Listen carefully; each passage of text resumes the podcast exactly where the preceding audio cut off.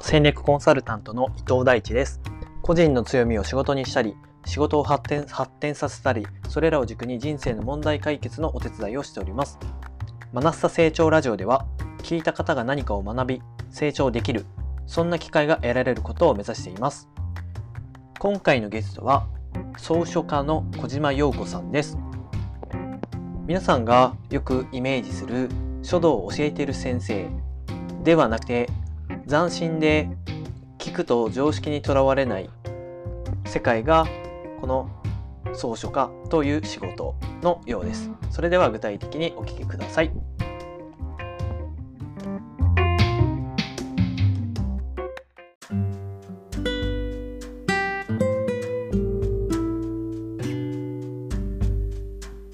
はいじゃあ今日は、えー、草書家の小島陽子さんにていただきました。よろしくお願いします。よろしくお願いします。はい陽子さん。このね草書家もう、ね、はい。まあ、漢字で言うとこう思いふけるのね思うに書道の書に、はい、で家で草書家って書いてあるんですけど、これもこれ聞いただけでは、い、まいちこうピンときてないんですけどこれって一体どんな仕事なんですか？これはですね文字で思いを形にするおってことね。おどういう どういうことですか？文字を。私はあの小さい時から文字を書くのがすごく好きなのででずっと書道を40数年やってるんですけど、うん、その筆文字であの文字で思いを形にするっていうことですね。おもうちょっとこう突っ込んだ話どんなことをややったりするんですか？これは。あこの思い形にするね。はい、ということはどういうことなのか。そう普段えーとまあ、何か書いてくださいって言われた時に、うん、皆さん思い浮かべるのは、えーと、笑顔かなとか、うん、ありきたりな文字を選んであの書いてくださいっていうことが多いんですけどそうではなくこの世の中にないこの組み合わせの漢字熟語普通にある笑顔とか未来とかそういった、うん、あの普通にない文字、うん、自分の好きな文字と好きな文字を組み合わせて作った熟語とか読み方とかをその人によって想像して書くみたいな感じです。あじゃあ例えば僕だったら「まあ、大地」っていう大きい地面の字って書くんですけど僕は、うんうん、例えば成長の「なる」とかって好きなので、うんうん、大きく大きいっていう感じと成長のせいで、うん、これをなんか適当によ読んじゃっていい感じですか？あそうですね。体なんかわかんないですけどどうかな？ば爆上げとかでもいいんですか？なんかそのイメージをこう言葉か漢字を自由に組み合わせてでその自由に組み合わせた熟語を自由に読むっていうことですかね。そういうことですね。お斬新すぎますね。そうです。おほほまあ、こう。ねまずここまでに至ったね。なんでこんな斬新な発想のこの書道界になんか改革を起こしてるようなことを感じるんですけどここに至るまでどんな陽子さんのこうストーリーがあるんですか？もうあの小さい時から文字を書くのはもうすごい好きで、うん、あの習字書道を始めたのが私は3歳なんですね。あの自宅であのいつもあのまあ昔だからおじいちゃんおばあちゃんと一緒に住んでたんですけどこたつの上に常に鉛筆とかあのボールペンとか筆ペンとかがいつもあったんですね紙と鉛筆っていうのが。で筆ペンがよく机の上に置いてあったのでそれをチラシとかの裏にその筆ペンが書きたくてしょうがなくってよくこう飛び込んできたテレビとかの文字とか新聞の文字をとかをもう好きなように書いてたんです。でそれを見てうちのあの私の祖父があのまあ書道教室に行きなさいっていうことで、うん、書道教室にあの通い始めるわけなんですね。で、うん、はい。でそこは私書道教室に2回違うところに通ってるんですけどまず1回目初めての書道教室っていうのがおじいちゃんおばあちゃん先生の書道教室ででまだ3歳ちっちゃかったためにあのあなたまあちっちゃいからお手本いらないよって周りのお兄ちゃんお姉ちゃんのあの文字を見て、好きに書きなさいって言われてあいつもやってることだからすごく楽しくて。でそれはお兄ちゃんお姉ちゃんの書いてる文字を見てそれをお手本にして自由に書いていったっていう。あなんかねこう一般的に浮かびそうなのが、うんうん、こうちゃんと教本が用意されてそれを写すとかイメージしますけど違うんですね。違うんですね。お手本なしの型なし教室でしたね。ああいいですねいいですね。それなんか二つ目二つ言ってたって言ってたんですけどこれが一つ目ですよね。そ、ね、れが一つ目です。二つ目ははい。はい。2つ目は、えーと、今度はちゃんと一般的なお手本のある級のある方のある教室に通いました。うん、えー、ななぜにそこに行ったんですか？そう最初のところはあのおじいちゃんおばあちゃん先生だったためにもうできなくなってしまったので、うん、あのたた畳まれてしまったっていうことでもうそこまた違うところに通い始めましたね。ああなるほど。でそこに通2つ目に通ったわけですね。はい。えそその後はどうやってこう生きてきたんですか？そこから、はい、そこからそこはもうずっと中そこから小学校中学校高校ぐらいまで真面目にそこであの修行する修行というじゃあ 10, 10, 10年ぐらいは。そうですね。へえー、おおそうなんです。でその後ちょっと、まあ、真面目にやってて9も段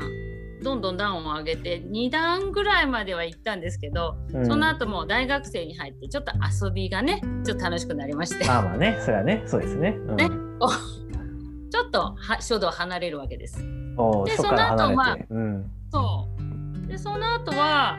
まあちょっと走りますけど結婚して、うん、子供が生まれで私と同じ私が書道を始めた同じ年に子供が3歳になったら私なんか習字やりたいって言い始めまして。お血は受け継いでますね。うん。そうなのでああじゃあまたもっとねやあの教えていただいたそのお手本がある先生のところにもう一度通いまして、うん、2人で今度は親子で通い始めました。ああ自分の行ってたとこに親子で通ったんですね、うん、そうです。で私も Q がまだね段が途中だったのでそこで一緒に習いに行ったんですが、うん、12年そうあの習い習っていたんですが途中でも先生にあのあなたに教えることはもう何もないから自分でやりなさいと。そうまたまたねびっくりする一言です、ね、そうなんです、うん、もう来るなと 言われまして。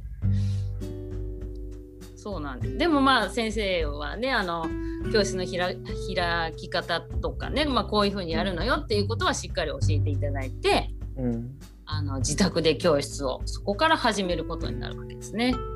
おーなるほど今度はねこう教えてもらう側から教える側に。そうですね。うん、それからどうしたんですか？うん、そこからもう、まあ、自分で徐々にこう自分も級段を上げて、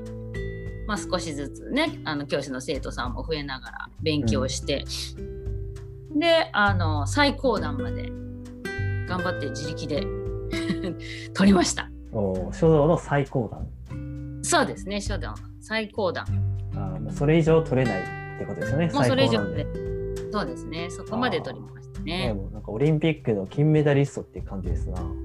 ね、それはすごいですね。金メダル取ります。でもやっぱ人に教える側になり、しかもレベルも極限まで上げて、うんうん、あででそそこからなんかもうそこまでいくと終わってそうな感じがするんですけど、そうなんです。どうなってたんですか？それから。そうなんです今までそういうなんかもう力を発揮するっていうことはしなかったというかあのー、なんだろうなその達成感がすごくて、うん、もうなんかねあの8段を取ったっていうのがもうそんな思っても見なかったことなのでその8段はその私がもあの通ってた先生がすごいイメージでしかなくてまさか自分が取れるとは思ってなくて。でそう思った時にもうすごくあの合格ってなった時に8段合格してその免許状をもらった時にすごく達成感を感じてなんかこの勢いで何かやりたいと思ってでも何をやったらいいか分かんないから私にはやっぱり字が字しかないと思っていろんな字を文字を書いていたんですね。まあ自分なりに。そしたらたまたま私があの行ってるこう行きつけの美容師さんが独立をするということで、うん、でその方がオープンするその日にあのプレゼントをしたわけですね。どんな文字かというとその方のお店の、えーと、名前と、その人がいつも好きだって言ってた「笑う」っていう漢字を組み合わせた文字をプレゼントしたわけです。どどんなそれは組み合わせとな内容だったんですか？それは、えーと、お店の名前がカタカナでカタカナの「つなぐ」っていう、カタカナだったんですけど、はい、で好きな漢字は「笑う」っていう感じだったんですね。うん、でそれを2つ並べた時になんか重なって見えたんですよ自分おうん、笑うの中にこの「つなぐ」なんか一緒になんか重なるかも。で書いてみたらえ面白い文字ができた。と思って早速その方にプレゼントしたらすごく喜ばれて、うん、そうそしたら他の人にも書きたい。と思っていろんな人にプレゼントすることになる。なるんですよその後。プレゼントしたら喜ばれて楽しくなっちゃって他の方にもそう他の方にもそのお店の名前だったりとかあのその方の下の名前の漢字の中にひらがなを隠して文字を書いてプレゼントしたりとか、うん、そんなことをずっとやってましたね。え漢字の中にこうなんか隠し文字みたいな感じで。隠れ文字みたいなそうえー、そう。とこうやってるうちに、うん、あのマルシェ的なそういうイベント依頼がやってきまして、うん、どんどんそこに出ていくようになりました。あでそれでこう人にたくさん自分の文字をこう人が喜ぶ形で提供してくるわけなんですね。すねはい。でそれがこう気づいたらどんどん拡大していって今の人に教える、うん、そうそういうことですね。ああ仕事になってるんですね。はい。草書家のそうこの思いを文字で形にするっていう原点がこういう型なし型あり書道から始まり娘から始まり、うん、人へのプレゼントから始まりという形でそうですね今に立ってるわけですか。あなんか書書のために生まれてきてるような感じですね出会いも出会いも ね娘さんからもそういうのがあって、うん、通って開けって言われて応援してくださって開けて。プレゼントしたら喜ばれ導かれてますね。そうですね。字はなんか好きですね。ずっとずっと好きですね。おいいです。今後はどうしていく予定なんですか？今後はどうしていくんでしょうね。はい。もうなんか本当に決めてないというか、うん、ひらめなんか思いついたらすぐやるすぐ行動なので、うん、思いついたものをやっていってる感じですね。特にこうしたいっていうことはもうないんですけどでもずっとまあ文字は書いてると思うし誰かが私の文字でこう喜んでもらえるんであればもうどんなものも書くしどんなところにも書きたいと思ってます。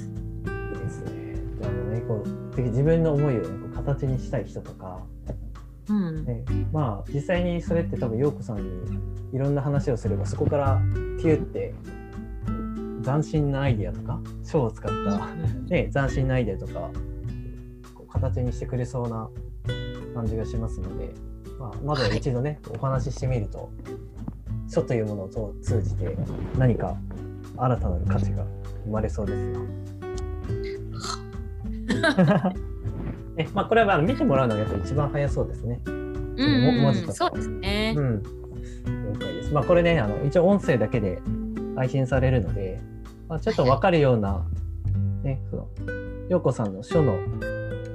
まあ、どんな形なのかっていうのが、まあ、わかるような、まあ、リンクを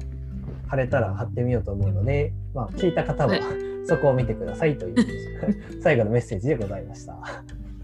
はい。ありがとうございますはい、今日はよくさんありがとうございます。